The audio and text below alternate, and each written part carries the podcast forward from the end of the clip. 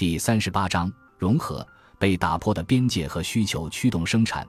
第一财经在二零二一线上新品消费趋势报告中指出，按照人均 GDP 衡量，中国当下的发展水平与二十世纪七十年代末的美国及二十世纪八十年代的日本类似，处于消费者追求个性化、高端化、品牌化、品质化的阶段。除了社会整体消费能力的攀升，数字技术的应用可能是催发中国市场消费变化的另一个重要驱动力。泡在社交媒体里的品牌完美日记招募大量数据工程师，对社交媒体上的舆情数据、市场中竞品的公开数据、自身销量数据进行消费者分析，根据模型分析出来的结论进行生产。跨国巨头欧莱雅利用电商平台的色彩知识库更新了口红色号，用更快的速度开发出了更符合消费者偏好的产品。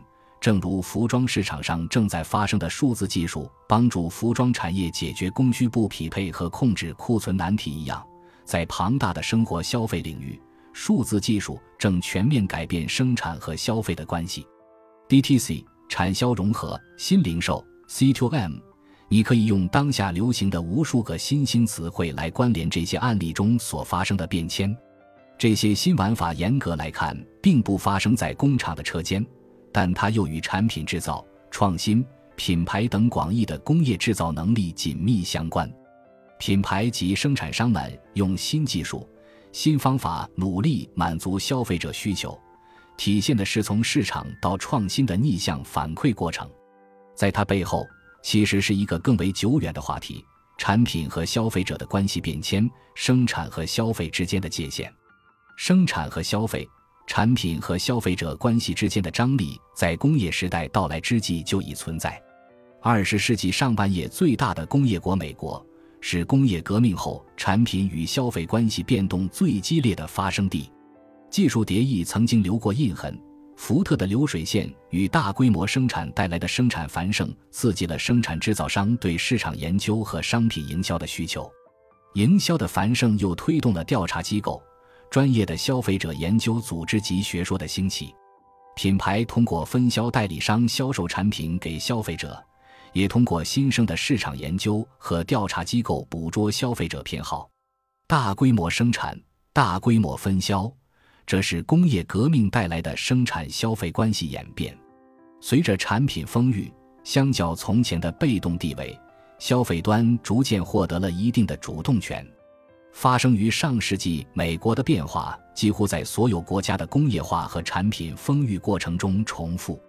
改革开放以后，中国大力发展市场经济，社会整体从生产社会向消费社会转变，自然也沿袭了这一轨迹。今天，数字作为新的影响因子出现了。数字技术不仅重塑了消费渠道、行为和形态，而且重新刻画了不同代际的消费者。更深刻的变革是，数字化让制造与消费的连接方式变得多样化。原本单一的生产主导消费的关系开始松动，泾渭分明的鸿沟开始弥合。当然，它可能也带来了新的问题。一方面，数字时代碎片化的需求让生产制造变得同样碎片，产品的生命周期可能会更为短暂，大众品牌变得更为稀有。所有的生产可能都将面向独特的分众市场。另一方面，消费文化也在驯养消费者。所谓的更了解消费的生产行为，是否意味着更无孔不入的消费时代的滥觞呢？此外，随着个人隐私保护意识的崛起，数字隐私也越来越得到重视。追踪和定位消费者的商业模式合规性也正遭遇法律层面的一些挑战。不管怎样。这里已经是最鲜活、最热闹、最登峰造极的试验场。